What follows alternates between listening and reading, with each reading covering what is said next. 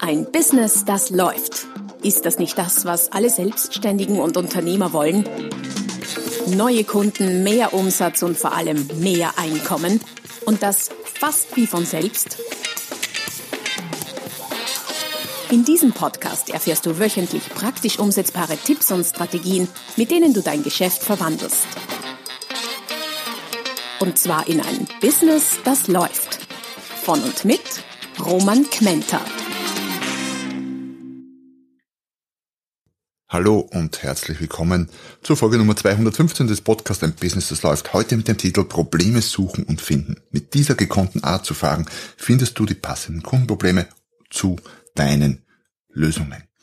Es geht nochmal, wie auch letzte Woche schon, um das Thema Fragen. Diesmal noch etwas vertieft in einem sehr, sehr, sehr interessanten Bereich, in dem für dich sehr viel Umsatz und Ertrag drinnen ist. Nämlich, es geht um das Thema Probleme.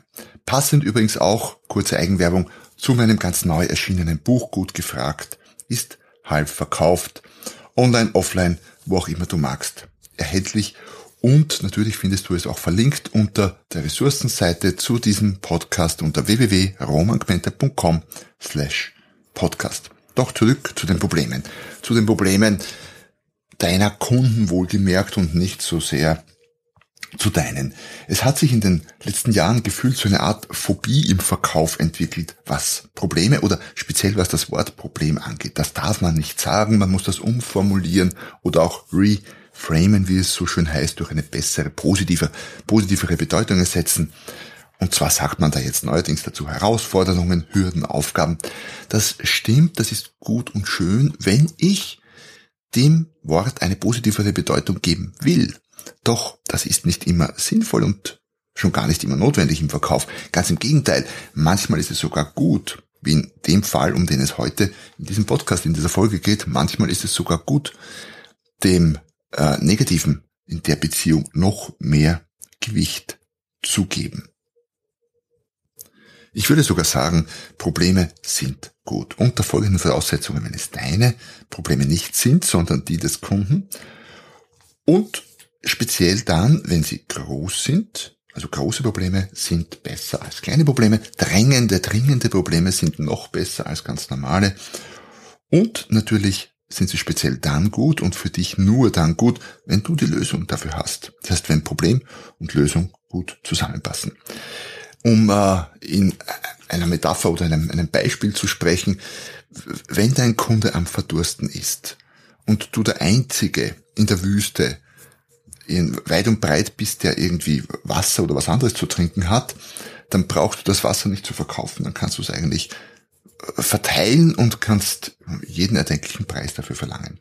Das Beispiel zeigt ganz deutlich, wie verkaufsfördernd manche Probleme sein können. Jetzt ist mir schon klar, dass deine Kunden nicht unbedingt am Verdursten sind. Irgendwie haben wir in unserer Gesellschaft ohnehin alles, was wir brauchen und vieles sind nicht Probleme, mit denen wir konfrontiert sind, sondern eher Wünsche. Der Übergang ist fließend. Was ein Problem, was ein Wunsch? Manchmal ist das Gleiche, nur von unterschiedlicher Seite betrachtet. Manchmal sind es auch nicht die großen Probleme wie das Verdursten, sondern so kleine Probleme, kleine Ärgernisse des Alltags, für die du eine Lösung haben könntest. Das heißt, grundsätzlich werde zum Problemsucher, da gab es schon mal eine Folge dazu. Heute beleuchten wir das Thema mehr aus der Fragetechnik-Sicht, werde zum Problemsucher und zum Lösungsanbieter. Und wie findest du nun diese Probleme? Relativ einfach. Es geht ja um Fragen. Daher gibt es dazu passend Problemfragen. Die haben wir möglicherweise letzte Woche kurz beleuchtet. Heute allerdings werden wir sehr, sehr viel tiefer einsteigen in diese Thematik. Diese Problemfragen sind aus zweierlei Sicht richtig. Also nicht nur im Verkauf einerseits, im direkten Kundengespräch, wo du sie stellen kannst, um unmittelbar herauszufinden, was dem Kunden in puncto des Themas, über das ihr gerade sprecht, wichtig ist, sondern auch im Marketing. Da sind sie möglicherweise insgesamt gesehen sogar noch wertvoller, weil über solche Problemfragen kannst du Kundenprobleme herausfinden, die vielleicht viele, viele haben, und dann dazu passend Produkte oder Lösungen entwickeln. Aber bleiben wir mal beim Verkauf, gleich du wahrscheinlich in den meisten Fällen dieselben Fragen auch Interviewpartner oder Gesprächspartner stellen kannst, um äh, auf ganz neue Ideen für Produkte und Leistungen zu kommen. Also, wie könnten solche Problemfragen lauten? Wie so oft im Leben, nicht so schwierig, sogar relativ einfach. Du könntest zum Beispiel fragen, welche Probleme haben Sie in diesem Bereich, wenn du sehr direkt danach fragen willst? Ob das geht, komme ich dann gleich noch dazu. Das hat natürlich auch viel damit zu tun, in welchem Status deine Beziehung zum Kunden gerade ist. Du kannst aber auch fragen, was ist mit Ihrer bisherigen Lösung nicht ideal gelaufen? Damit unterstellst du natürlich, dass es irgendwas gab, was nicht ideal war. Andererseits, ja, was ist schon perfekt? Irgendwas wird schon gegeben haben. Und bringst den Kunden dazu, über seine Probleme mit der bisherigen Lösung zu sprechen. Achtung, ich selbst würde never ever empfehlen oder auch nicht tun, über äh, Probleme des Mitbewerbs zu sprechen. Das soll der Kunde selbst für dich erledigen, zumal der das sehr viel besser aus seiner Sicht machen kann, als du es könntest. Eine weitere Frage könnte sein, was quält Sie und lässt Sie nachts nicht schlafen, wenn Sie um drei Uhr früh aufwachen und an Ihr Unternehmen denken? Ja, eine etwas ungewöhnliche Frage, doch genau darum geht. Was ist es, was die Leute bewegt? Und es muss ja nicht nur im Unternehmensbereich sein, kann ja auch im privaten Bereich sein. Man wird wach, ihr kennt das vielleicht, du kennst das vielleicht, man wird wach, drei Uhr, zwei Uhr, vier Uhr, je nachdem, und äh, man kann nicht gleich einschlafen und beginnt dann zu grübeln. Worüber grübeln deine Kunden? Diese Antworten sind sehr, sehr, sehr lohnenswert und spannend für dein Business und äh, könnten, wenn die Beziehung passt, dem Kunden durchaus auch ein Schmunzeln entlocken an dieser Stelle. Oder auch eine Frage wie, wo, über welche Themen diskutieren Sie intensiv, wenn es um Ihre Logistik geht? Auch, auch intern oder mit anderen externen? Was ist es? Oder welche Herausforderungen haben Sie bei der Personalsuche aktuell zu meistern? Ich bringe diese Fragen jetzt für verschiedene Problembereiche. Daran erkennst du schon, dass du die Fragen quasi in, in allen Bereichen stellen kannst und nicht nur in einer bestimmten Branche oder wenn es um ein bestimmtes Produkt geht. Wenn du eine Frage stellen willst, die den Kunden so richtig zum Nachdenken bringt, dann könnte die zum Beispiel vielleicht so lauten, was würde Sie, wenn Sie das gelöst bekommen, einen großen Schritt voranbringen? Wenn der Kunde jetzt nachdenkt und nicht gleich eine Antwort bringt, dann war es eine gute, eine hilfreiche Frage, eine Frage, die dich und auch den Kunden weiterbringt. Das ist vielleicht so ein generelles Kriterium, ich habe sicher schon irgendwo mal erwähnt, aber das sind die wirklich guten Fragen, auf die es nicht sofort wie aus der Pistole geschossen eine Antwort gibt, denn die wo es wie aus der Pistole geschossene Antwort gibt, sind meist ohnehin klar und schon beantwortet. Oder auch eine andere Problemfrage könnte sein, was hindert Sie daran, eine neue Produktlinie einzuführen? Also du siehst schon, es gibt viele, viele Varianten, deine Problemfragen zu formulieren, zu verpacken, je nach Situation. Manchmal musst du sie mit sehr viel Fingerspitzengefühl formulieren und manchmal kannst du sie erst formulieren, wenn es eine wirklich gute Beziehungsbasis gibt. Als Beispiel, was sind die Themen, über die Sie mit Ihrem Partner streiten? Ist eine Frage, die Sie, den, die Sie einem Unbekannten auf der, auf der Straße vielleicht schwer stellen können. Vielleicht, wenn es noch intimer wird, noch schwerer. Aber wenn äh, du mit deinem Partner oder deiner Partnerin gerade eine Sitzung hast bei einem Paartherapeuten, einem Coach, dann äh, ist diese Frage, ich sage mal locker flockig zum Aufwärmen und nicht sonderlich spektakulär. Im Gegenteil würde es uns wahrscheinlich wundern, wenn ein Paartherapeut solche oder noch indiskretere Fragen nicht stellen würde. Das heißt, es kommt auch immer auf die Situation und auf die Beziehung an, die du zu deinem Kunden hast, welche Fragen du stellen kannst. Grundsätzlich behaupte ich, du kannst alle Fragen an alle Kunden, alle Fragen an alle Kunden stellen. Allerdings musst du wissen, wann und wie du sie verpackst, wie du sie formulierst. Ich weiß ja nicht, ob du letzte Woche den äh, Podcast die Folge zu dem Thema Fragetypen gehört hast. Wenn nicht, dann ähm, hör ihn dir an, ist sehr, sehr lohnenswert für deinen Verkauf, versprochen. Ähm, ich habe dort erwähnt, dass man die verschiedenen Fragearten oder Fragetypen natürlich nicht standalone betrachten muss, ausschließlich betrachten muss, sondern man sie wunderbar kombinieren kann. Das möchte ich dir jetzt auch bei den Problemfragen näher bringen und demonstrieren, man kann Problemfragen natürlich mit allen anderen möglichen, oder nicht mit allen, aber mit vielen anderen möglichen Fragearten kombinieren. Zum Beispiel Problemfragen und Nachfassfragen könnten in der Kombination so etwas ergeben wie und was noch? Also indem du einfach nach der Problemfrage, was bewegt sie denn, wenn sie nachts nicht schlafen können? Dann sagt er irgendwas und du fragst, was noch und was noch und was noch? Oder Problemfragen mit Konkretisierungsfragen. Das könnte etwas so lauten. Was genau meinen Sie denn damit, wenn Sie sagen, dass die Leistungsfähigkeit Ihres Außendienstes manchmal an ihre Grenzen stößt? Oder Problemfragen mit Ökologiefragen. Da geht es immer um die Auswirkung einer Lösung oder eines, eines Themas auf die Umwelt im weitesten Sinne. Jetzt nicht nur äh, irgendwie gesunde Umwelt ökologisch, sondern einfach die Auswirkung auf Systeme rundum. Das könnte dann so lauten wie, wie wirkt sich dieses Problem auf Ihre Familie aus? Wenn du in diesem Bereich etwas verkaufst, das würde ich im B2B-Bereich nicht unbedingt als erstes fragen. Andererseits, in Personaldingen, ja, könnte das schon auch eine Frage sein, die man stellen kann, weil natürlich das Unternehmenssystem und das Familiensystem immer irgendwo Kontaktpunkte haben oder vernetzt sind. Oder auch Problemfragen mit emotionsbezogenen Fragen. Oft sind wir zu sachlich im Business und es bräuchte oder könnte gut mehr Emotion vertragen. Das könnte dann zum Beispiel so lauten. Wie fühlen Sie sich dabei, wenn Sie an diese Probleme denken, die Sie in der Vergangenheit damit immer wieder hatten? Also bewusst auf die Gefühlsebene zu wechseln, um da ein bisschen weiterzukommen. Oder auch Problemfragen mit hypothetischen Fragen. Sie sagten zwar vorhin, Sie hätten keine Probleme damit, dennoch möchte ich Sie fragen, wenn Sie Probleme hätten, welche wären denn das dann wahrscheinlich? Interessante Frage, warum? Er gibt dir zuerst schon keine Antwort, du fragst auf diese Art nochmal nach und siehe da, plötzlich gibt es vielleicht wirklich eine Antwort und der Kunde sagt so etwas wie, na ja, wenn wir Probleme hätten, dann wäre es genau dieses und schon hast du ein Problem, mit dem du was tun kannst, an dem du arbeiten kannst. Oder auch Problemfragen mit Faktfragen. Wie oft wachen Sie in der Nacht auf und wann?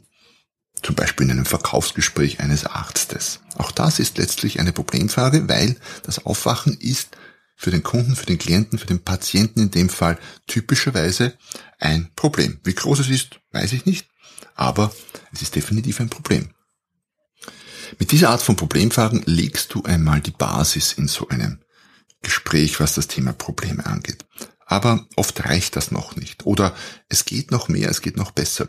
Denn wie erwähnt, sind ja besonders die großen, die drängenden Probleme, die, die wirklich spannend sind für dich, weil sich, um diese zu lösen, der Kunde deutlich schneller entscheidet und auch typischerweise bereit ist, mehr Geld dafür auszugeben. Was du jetzt machen kannst, eben auch wieder mit Fragen, mit sogenannten Problemvertiefungsfragen, ist mehr Problembewusstsein beim Kunden zu erzeugen und die Probleme, die er hat, äh, ans Tageslicht zu bringen und vor allem größer und drängender zu machen. Wie funktioniert das? Das könnten zum Beispiel Fragen sein wie, welche Auswirkungen hat dieses Problem denn auf Ihr Geschäft? Also die Verbindung zu schaffen, okay, das ist ein Problem, aber was, was heißt das denn jetzt? Was bewirkt das? Oder wie viel kosten Sie diese Verzögerungen, mit denen Sie kämpfen jeden Tag? Manche Kunden haben sich die Kosten, die mit äh, dem ein oder anderen Problem verknüpft sind, noch gar nie ausgerechnet. Man weiß zwar, es gibt welche, ist aber dann vielleicht überrascht, wenn sie so hoch sind. Sehr viel höher, als man vielleicht dachte. Was du im Verkauf auch machen kannst, diese Rechenaufgabe kannst du, wenn es geht, vorab für den Kunden übernehmen und mit beispielhaften, äh, beispielhaften Beispielen ist Pleonasmus sagt man nicht, mit Beispielen das mal vorab berechnen. Beispielen, die für den Kunden relevant sind. Und den Kunden so ins Staunen kommen lassen, dass er so hohe Kosten hat, von denen er möglicherweise gar nichts wusste. Um Beispiel zu bringen, im Personalbereich kostet zum Beispiel der Wechsel eines Verkäufers Geld. Jedem Unternehmen. Warum? Der wurde eingeschult, bis man jetzt wieder jemanden findet, die Personalsuche kostet, die neue Einschulung kostet, den Umsatz, den man inzwischen liegen, liegen lässt, wenn das Gebiet unbetreut ist. Ähm, das, das alles kostet Geld. Wird aber typischerweise nicht ausgerechnet, wie viel. Ein Kunde von mir hat mir mal gesagt, ist schon ziemlich lange her, ich glaube es war noch in Schilling-Zeiten damals, ähm, dass ihn der Verkäufer eines Außendienst, äh, der Wechsel eines Außendienstmitarbeiters circa eine Million Schilling kosten würde, alles zusammen gerechnet. Da könnte man mit heutigen Zahlen, je nach Branche natürlich ganz unterschiedlich, aber von wahrscheinlich 50.000 und mehr Euro ausgehen. Ohne dass man unmittelbar irgendwas bezahlen müsste. Das heißt, es schreibt nicht unbedingt jemand eine Rechnung dafür, aber die Kosten sind da. Und genau darum geht's bei den Problemvertiefungsfragen, unter anderem eben diese Kosten bewusst zu machen. Also zwei hatten wir schon. Welche Auswirkungen hat dieses Problem auf Ihr Geschäft oder auch wie viel kosten Sie diese Verzögerungen, mit denen Sie kämpfen, Tag für Tag? Was du auch tun kannst, ist das nicht nur Tag für Tag schon zu rechnen, sondern aufzuaddieren auf Wochen, auf Monate, aufs ganze Jahr. Warum? Weil dann die Zahlen noch viel größer werden und damit die Probleme möglicherweise noch drückender. Oder auch so eine Frage wie, was haben Sie bisher bereits dafür bezahlt, dass Sie diese Hürde noch nicht nehmen konnten? Sprich, was du machst mit Problemvertiefungsfragen, ist die Wunden, die du mit den Problemfragen beim Kunden entdeckt oder aufgedeckt hast, jetzt herzunehmen und mit den Problemvertiefungsfragen darin zu bohren. Das ist natürlich nicht nett. Man könnte sogar sagen, etwas fies und moralisch fragwürdig oder vielleicht sogar nicht vertretbar, außer du hast eine Lösung dafür. Ganz klar. Sonst würde ich dir nicht empfehlen, das zu machen, denn den Kunden mit seinen Problemen zu quälen, nur um dann zu sagen, puh, also, wenn es mir so gehen würde wie Ihnen, dann äh, wäre ein schwerer Fall für den Therapeuten. Aber zum Glück geht's mir ja nicht so. Wir wollten ja über ganz was anderes sprechen. Das wäre natürlich nicht die nette Art und Weise. Das heißt, es geht darum, dort zu bohren, wo du dann eine Lösung dafür hast. Womit wir schon, womit wir schon beim dritten, bei der dritten Frageart oder Fragetypus jetzt in diesem Zusammenhang sind, der den Zyklus der Problemfragen quasi schließt und das sind die sogenannten Lösungsfragen. Jetzt hast du die Probleme ergründet, aufgedeckt, dem Kunden bewusst gemacht und sie sehr groß und schmerzvoll gemacht. Dein Kunde leidet, dann wäre es jetzt an der Zeit, ihm eine Lösung dafür zu bieten. Das kannst du natürlich einerseits ganz einfach ohne Fragen machen, indem du sagst, wir haben genau dafür eine Lösung, nämlich ABC. Das geht. Allerdings äh, geht es eben auch mit Fragen und ich persönlich finde es mit Fragen noch ein bisschen netter, vielleicht ein bisschen spannender, aber die Entscheidung liegt natürlich ganz bei dir, ob du es einfach präsentierst, die Lösung, oder eine Frage dazu stellst. Wie könnte eine Lösungsfrage lauten? Oft sind das hypothetische Fragen. Muss nicht, aber oft ist es so. Wenn es für das besprochene Thema eine Lösung geben würde, wie interessant wäre das für Sie? Eine offene Lösungsfrage. Oder auch, was dürfte eine Lösung für dieses Problem kosten, damit sie für Sie interessant ist? Oder auch so etwas wie, kann ich davon ausgehen, dass Sie dieses Problem in den Griff kriegen und einer Lösung gegenüber offen sind? In den Griff kriegen wollen und einer Lösung gegenüber offen sind? Das wäre eine geschlossene Lösungsfrage. Wie auch immer du es formulierst, ähm, es geht darum, vielleicht die Spannung noch ein bisschen zu steigern. Ja, natürlich anzudeuten, da gibt's möglicherweise etwas, was du hast, aber ich zeig's dir noch nicht, aber jetzt gleich dann. Äh, respektive auch noch ein bisschen zusätzliche Informationen einzuholen, so wie in der zweiten, nämlich was dürfte eine Lösung für dieses Problem kosten, damit es für Sie interessant ist, um da noch ein bisschen was abzuchecken. Und gesprächstechnisch, verkaufspsychologisch holst du dir je nach Lösungsfrage auch noch ein Ja ein. Kann ich davon ausgehen, dass Sie dieses Problem in den Griff kriegen wollen und einer Lösung gegenüber offen sind? Und der Kunde sagt, ja, das will ich, das wäre super. Oder gesetzt den Fall, es gäbe da etwas, wie interessant wäre das für Sie? Dann sagt er sehr interessant. Das heißt, du kriegst eine positive Äußerung und verstärkst damit quasi, äh, unterstützt damit dein, dein weiteres Vorgehen. Wenn du das noch quasi auf die Spitze treiben willst und dir noch ein Jahr abholen willst, bevor du, bevor du letztlich die Lösung präsentierst, kannst du auch noch so etwas fragen wie, nun, dann habe ich einen Vorschlag, der für Sie interessant sein wird. Darf ich Ihnen diesen zeigen? Natürlich wird der Kunde sagen, ja klar, her damit, was fragen Sie? So blöd wird er sich vielleicht denken, wie auch immer. Du kriegst nochmal ein Ja und kannst dann quasi auf Einladung deines Kunden deine Lösung präsentieren.